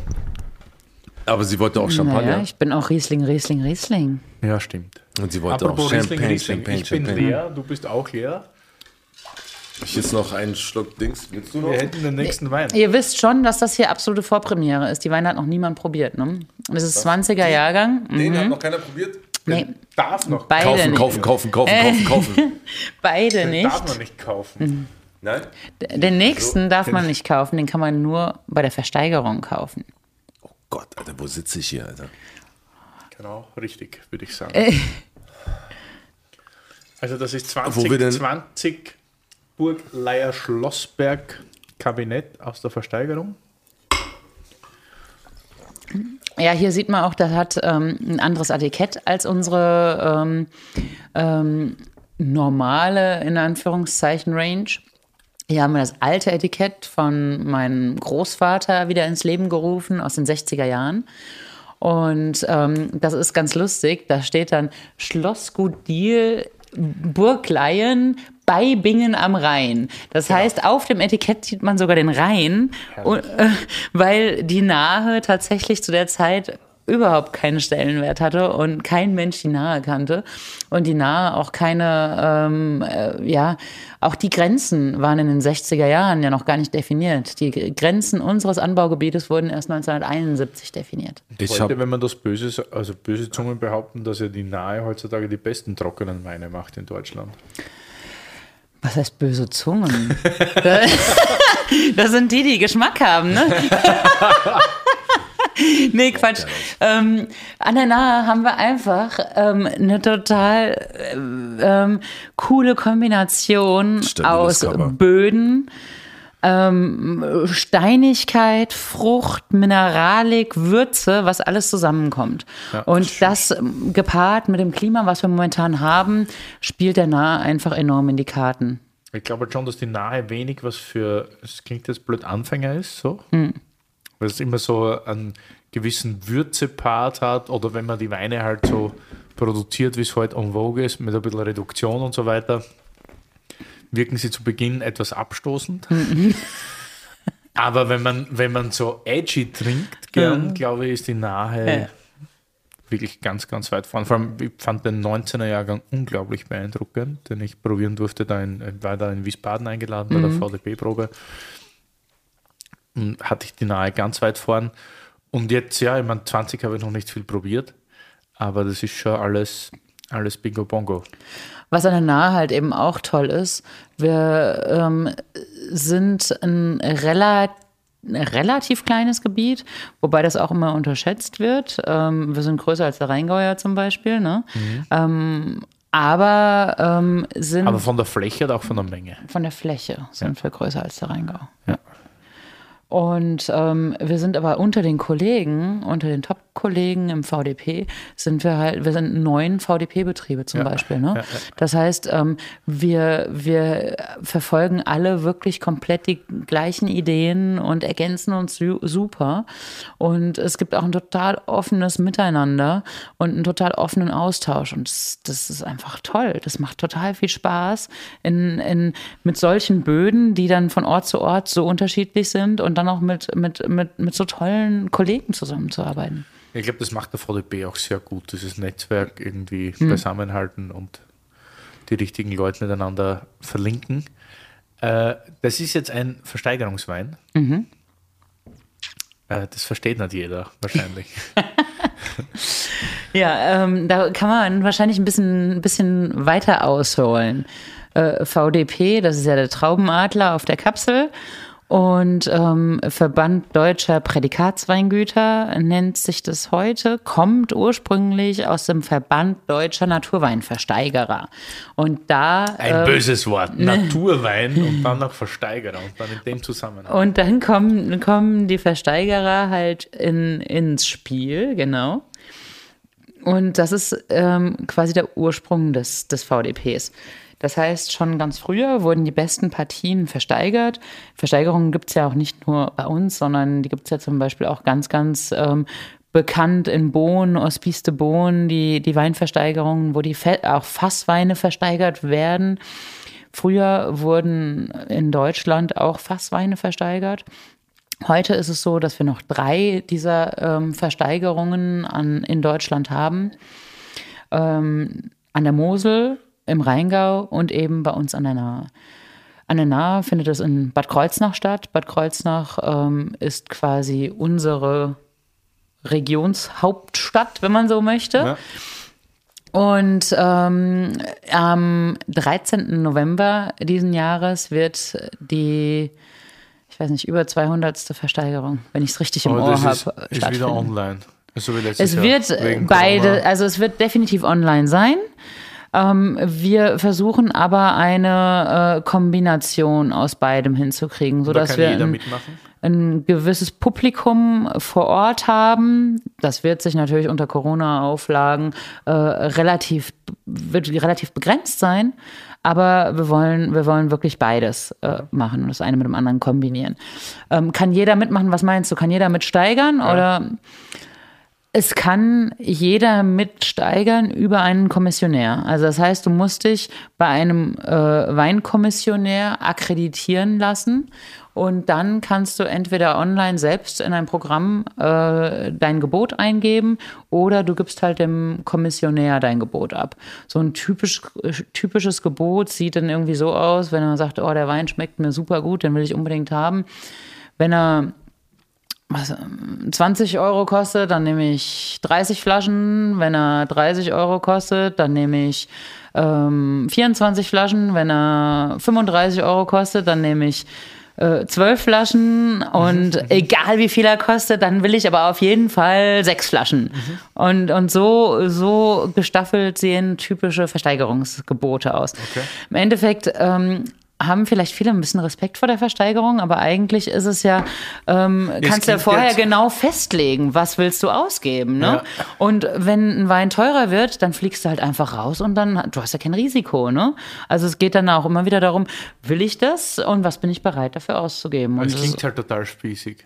Ja. Ich kann mir nicht vorstellen, dass junge Leute sagen, ja, wir gehen jetzt auf eine Weinversteigerung. Oder wir melden uns an bei einem Kommissionär und gehen auf eine Weinversteigerung. Du musst ja nicht hingehen. Obwohl es eigentlich lustig Ja, aber eigentlich ist es ja lustig. Ja, also ich war so einmal da, zweimal. Mhm. Und es ist ja, es wird dann ja genannt, wenn du dort bist, lieber Harry merken, eine nasse. Harry. Harry, Entschuldigung. eine nasse Versteigerung. Also, ja, und, ja. und da wird halt, wird halt ausgeschenkt. Also du kannst auch immer alles trinken. Oh Gott. Man kann. Das wollte ich aber gerade zum Beispiel sagen, dass das, weil du meinst, das klingt spießig. Ähm, hattest du vorhin auch gesagt, ähm, dieses nicht mehr Späti und ähm, irgendwo bei Lebensmittelladen Wein kaufen, sondern in richtigen Weinläden, was du ja dann auch meintest. Mhm. Ähm, dass das interessant sein könnte, sogar selbst für diese unspießige Jugend, die aber trotzdem Wein trinken, äh, in einen Laden zu gehen. Und die meisten Läden machen ja so eine Verkostung auch oder so, oder so eine Abende. So. Also zumindest so kenne ich das so von ein paar äh, Weinläden, wo ich vorbeilaufe, dass die dann halt so ein Freitagabend Weinverkostung kommen vorbei für, weiß ich was, 50 Euro, keine Ahnung, vielleicht noch mehr, keine Ahnung, ich habe noch nie Preis gesehen. Und dann kann man sich halt erkundigen, welcher Wein einem liegt. So. so bei mir ist dann halt jetzt dann Riesling geworden auf einmal. Yeah! ähm, aber ich glaube, das könnte zum Beispiel interessant sein. So wegen diesem Ziel, weißt du, was du jetzt meinst, auch dass Leute eben nicht mehr Späti oder irgend sowas gehen, sondern in eine Weinhandlung ihres Vertrauens, ähm, kann das, glaube ich, vielleicht der Schlüssel sein, dass die Leute eher wie so ein Event-Happening in ihrem Freundeskreis in eine Weinhandlung gehen in ihrer Nähe und da sowas machen. Also zum Beispiel. Sowas und, eine, und eine Beratung bekommen, genau. Ja, aber sowas kann ich mir ähm, vorstellen, dass man halt als Crew, so weißt du, so wie ja. als Freunde in so einen Weinladen. Mhm. Als Happening Evening, anstatt nur zu Hause zu sitzen und weiß ich was, oder in, in einen Club zu gehen, mhm. gehst du halt in die Weinhandlung halt und machst Ja, das. oder in ein Weingut, ne? Oder in ein Weingut, ja. als Ausflug noch so, wenn es denn gegeben ist, dass das Weingut, äh, ähm, Herberge und sowas. Was denn gleich die nächste Frage ist, was ich vorhin schon fragen wollte, was ist der Unterschied zwischen einem Schlossgut und einem Weingut? Ja, ein ähm, Weingut ist ein Weingut und wir sind auch ein Weingut und Schlossgut heißen wir, weil wir eine alte Ruine im Garten stehen haben, die ähm, im 14. Jahrhundert eine Ritterburg war und deshalb hat es einen gewissen Schlosscharakter und deshalb nennt sich das Ganze bei uns Schlossgut. Aber also kann man da noch rein? Ja, Also Ist auch ziemlich cool. Ja, aber sowas meine ich zum Beispiel. Sowas kann man ja als so Ausflug, Wochenend, bla bla. An, ich weiß nicht, ob ihr sowas macht, keine Ahnung. Äh, hab ich, so, so weit habe ich dich denn nicht gegoogelt. so, also so offiziell machen wir das nicht. Ähm, aber das wäre doch so. Also weißt du was, um von diesem Ding wegzukommen, dieses so Späti, bla bla bla, dass man sowas anbietet praktisch. Ich weiß, ich habe gesehen, dass es ein paar Leute machen auf jeden Fall so. Auf alle Fälle. Also man, man muss äh, definitiv offen sein, man muss, man muss äh, Leute äh, willkommen heißen, um das zu teilen, was man Ja, macht. müssen nicht, aber- Nein, aber um, um, um weiterzukommen, um es zu transportieren, ist es schon super wichtig, das zu tun. Auf der anderen Seite bleibt man natürlich auch Winzer und man hat als Winzer halt doch ähm, gerade in den Monaten, wo so Hauptausflugsmonate sind, ich sag mal von Mai bis äh, September, Oktober hat man als Winzer äh, so richtig Hochsaison. Ne? Na, musst du ja nicht machen. Also du könntest ja ein Highlight sein, zum Beispiel, dass man den Winzer dann trifft. Winzerin, sorry. ähm, aber weißt du, was ich meine? Also, das ist ja, das, das, das kann man ja bei Neckermann-Reisen anbieten sogar oder irgendwas. Was ich meine, so ein Ausflug, Wochenendsausflug, so, so wie wir jetzt halt von dir dann eingeladen werden, komm vorbei, bla bla bla. Äh, das dann halt bloß als Truppe. Ja, aber Harry, das gibt schon seit 20 Jahren.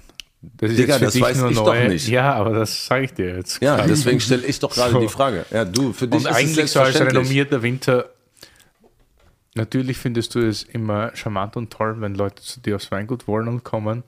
Aber, Aber eigentlich verkaufst du deine Weine sehr gern an den nächsten Fachhändler oder an Importeure und machst natürlich gern Fachtermine und so weiter.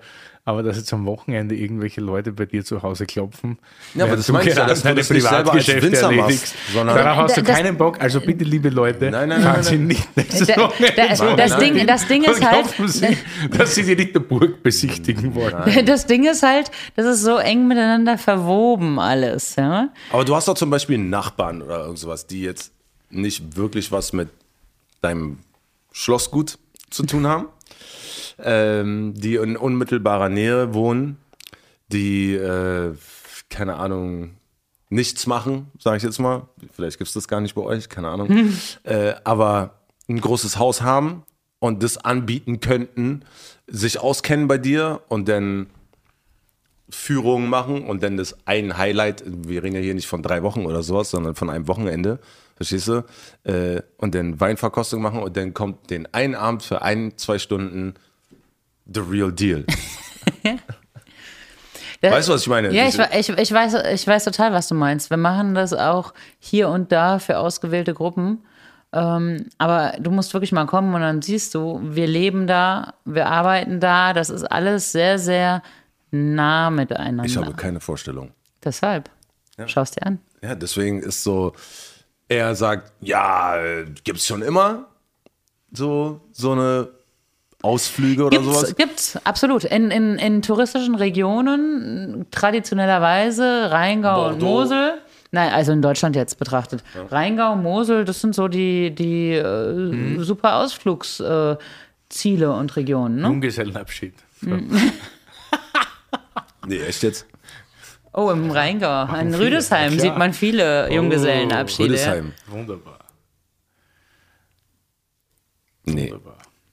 Also Junggesellenabschied meine ich nicht, sondern ich meine interessante, interessante Leute, die interessiert sind und wissbegierig sind wie ich, die halt Bock haben auf einen geilen Ausflug und ähm, gewillt sind, dann halt auch, ähm, wie fehlt das Wort gerade, geduldig dann halt auch, ja, äh, chillen und dann vielleicht auch mal eine Aussicht genießen, wie du, wenn du auf deinem Felsbrocken sitzt. Hast du den Film gesehen, ja? Ja, klar. Geile Aussicht hast du da, auf jeden Fall. Das ist der Burgberg. Ja, ist voll geil. Ich liebe sowas. So. Also egal, wo ich bin, Thailand, bla, Amerika, bla. Ich, ich habe immer so eine Dinge, selbst wo ich jetzt auf Sylt war, kurz, ich habe immer so eine Spots, wo ich sowas habe. Und selbst So. wenn du an die nahe kommst, wirst du sowas haben. Na klar, auf deinem Berg da halt, also wenn ich darauf darf. Das werde ich mir nochmal überlegen. Dachte ich war so nett, dass du sagst so, ja klar darfst du auf meinem Berg. Nee, aber so voll geil. So, ähm, Im Herbst zum, Lese, zum Lesen. Ähm, ich habe mir jetzt so, so ein Ding gemacht, so, äh, dass ich äh, die zukünftigen Gäste immer frage, ähm, so ein Weinbanausen wie mir, was würdest du empfehlen? Ähm, schon wieder guckt. Ähm, wenn ich so vor so einer Wand stehe in so einem Lebensmittelladen, wenn denn sowas, ich will jetzt wieder nicht wieder irgendwelche Namen nennen, aber da gibt es ja dann bestimmte Einkaufsläden, die dann, oder Getränkemarktdinger, die dann so eine Wand haben mit Regionen, Länder, bla bla bla. Ähm, was würdest du mir sagen, so von wegen, achte darauf, wenn du einen guten Wein trinken willst? Geht es immer um das Preis? ist ganz oder? einfach. Ja, oh. Guck auf die Kapsel. Wenn der Traubenadler, der VDP-Adler drauf ist, dann kannst du sicher sein, dass Boah, es ein das guter ist- Wein ist. Schleichwerbung Deluxe. Ja, aber ist okay. Was ist Es geht, geht es Schleichwerbung? echt immer, geht es denn nur um den Adler? Dann ist es ein guter Wein. Also es äh, heißt nicht, dass jeder Wein, also da, dass die Weine, die den Adler nicht haben, keine guten Weine sind. Da gibt's viele Ausnahmen, ähm, dass, dass es auch tolle Weingüter gibt, die nicht den Adler drauf haben. Aber ähm, der VDP ist ein Verband von äh, rund 200 Top-Produzenten in Deutschland die sich alle über diese Kapsel ähm, vereinen und das Wiedererkennungsmerkmal mit dieser Kapsel, mit dem Traubenadler tatsächlich ist. Und wenn du diesen Adler auf der Kapsel siehst, weißt du zumindest, das ist ein Wein aus einem äh, der rund 200 äh, Top-Betrieben des Landes. Das ist ein Wein, äh, der, der mit, mit äh, Leidenschaft produziert wurde. Und ähm, hast du schon eine gewisse Sicherheit. Das ist doch schon mal eine super Antwort auf jeden Fall. Da kommt sogar der Herr Produzent und nimmt sich noch einen Schluck. Der ist auch äh, sehr speziell. Der, ähm, wir hatten vorhin so ein äh, Ding auch mit so Geschmäcker und so und ich finde den sehr fruchtig. Also beide. Also den davor auch. Den finde ich sogar noch fruchtiger. Das ist jetzt ein Versteigerungswein. Was heißt das? Ist das einfach, ist das euer bestes Fass aus der Lage, aus irgendwoher oder gibt es Also es hat sich ja so ein Versteigerungswein zu bisschen- einem Versteigerungswein? Es hat sich ja so ein bisschen etabliert, dass unsere erste Lage, Schlossberg, sich einfach super eignet für besondere Kabinette. Wir haben im Schlossberg verwitterten roten Schieferboden und ähm, wenn man das jetzt im Vergleich zu dem Goldloch, was wir vorhin hatten, sieht, da haben wir hier halt noch, finde ich, so ein bisschen mehr Mineralik, ein bisschen mehr äh, Runde, ein bisschen mehr, mehr, mehr Mundgefühl. Wo uns äh, Goldloch ähm, ist halt so ein bisschen straighter, zieht ein bisschen mehr durch und, und ähm, ist vielleicht auch noch ein Ticken frischer. Aber das hier ist für mich halt einfach der, ähm, ja, wie soll ich sagen, noch komplettere Wein. Völliger. Also im Gegensatz zu dem davor, der, wo ist er? Wo ist die Flasche? Die Goldloch. Flasche. Beim Herrn Der Produzenten. Goldlach, ähm, der war leichter. Der ist ähm,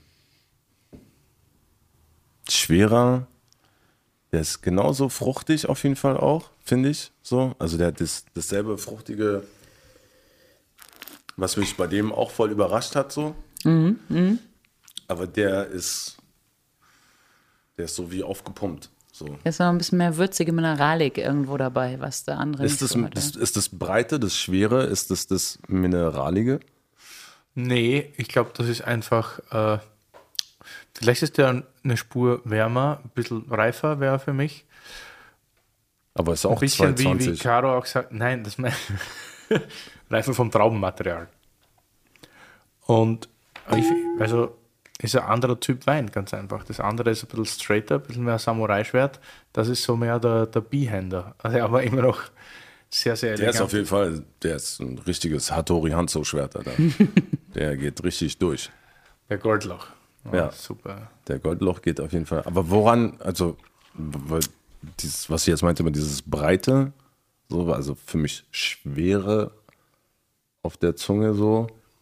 Meinst du mineralisch, so, wo- wo- woran merkt man das? So, also das Die Mineralität, oder Mhm. was?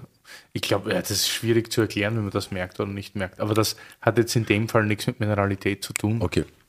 sondern es ist vielleicht ein bisschen mehr, bisschen mehr Frucht.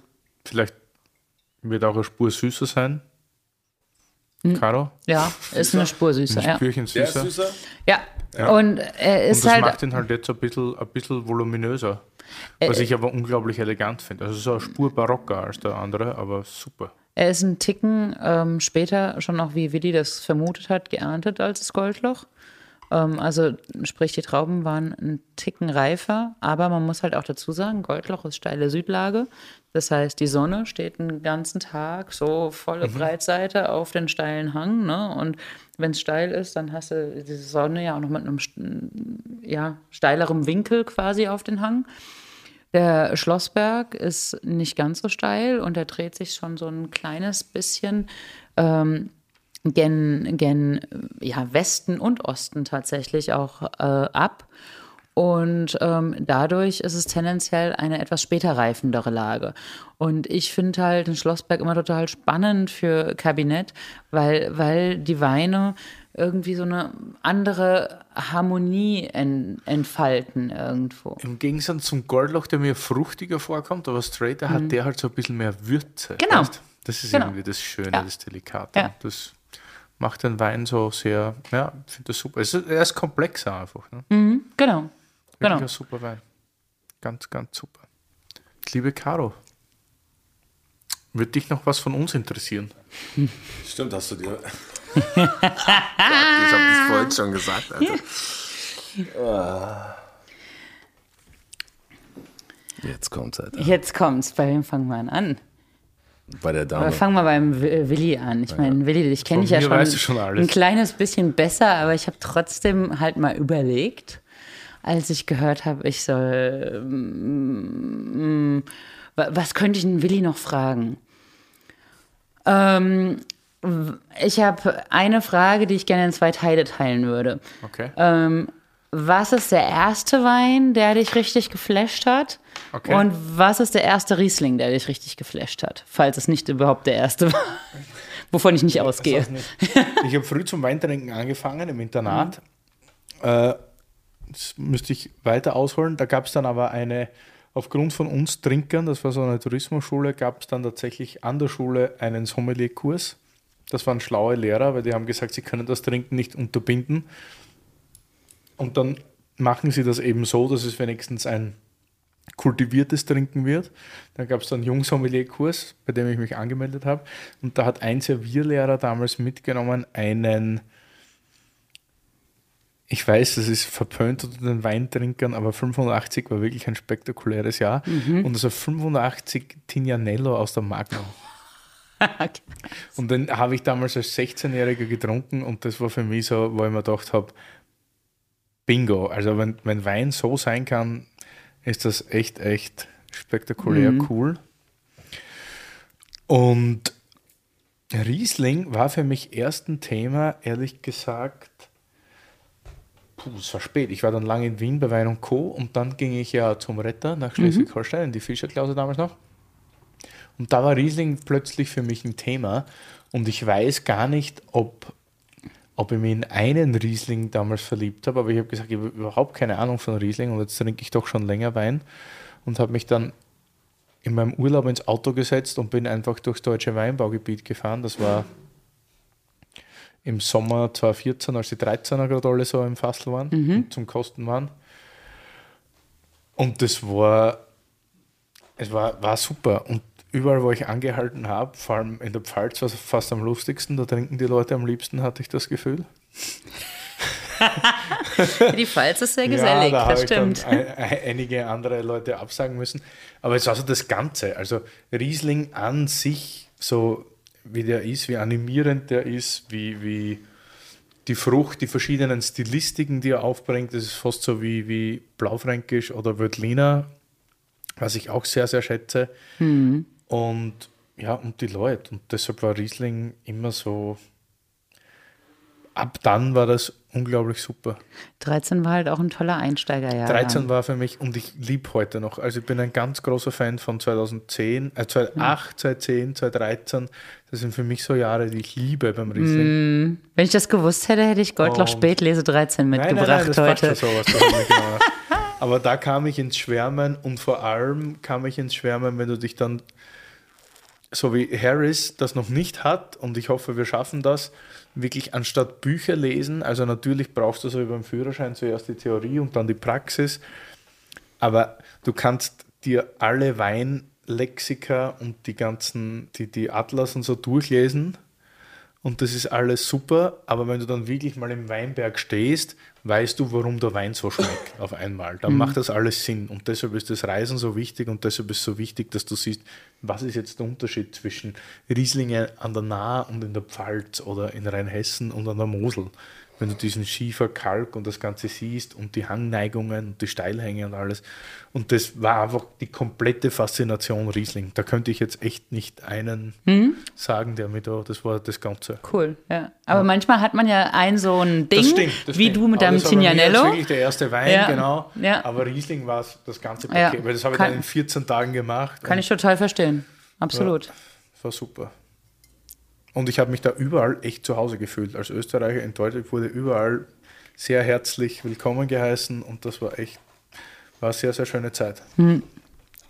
Cool.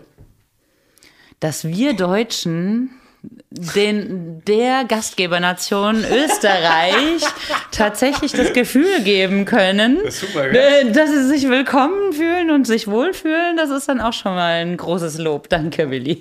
Ja. ähm, ja, Harry. Harry, So, ich dachte, waren zwei Fragen an ihn. das waren ja schon die zwei ineinander gewurstelten. Okay. Für dich habe ich so kurze Fragen. Okay. Ja und nein? Mit schnell und so oder? Nein? Okay. Also Hüpp oder Hopp oder Alles cool. äh, New York oder Berlin? Berlin. Austern oder Currywurst? Austern. Echt? Geil. Krass. Hätte ich nicht auch gedacht. Kabi oder Cocktail? Kabi. Yeah! Cocktail gibt's. Es gibt, also wenn man das überhaupt einen Cocktail nennen kann, und ich glaube, das geht fernab von Cocktail, das Long Island Iced Tea.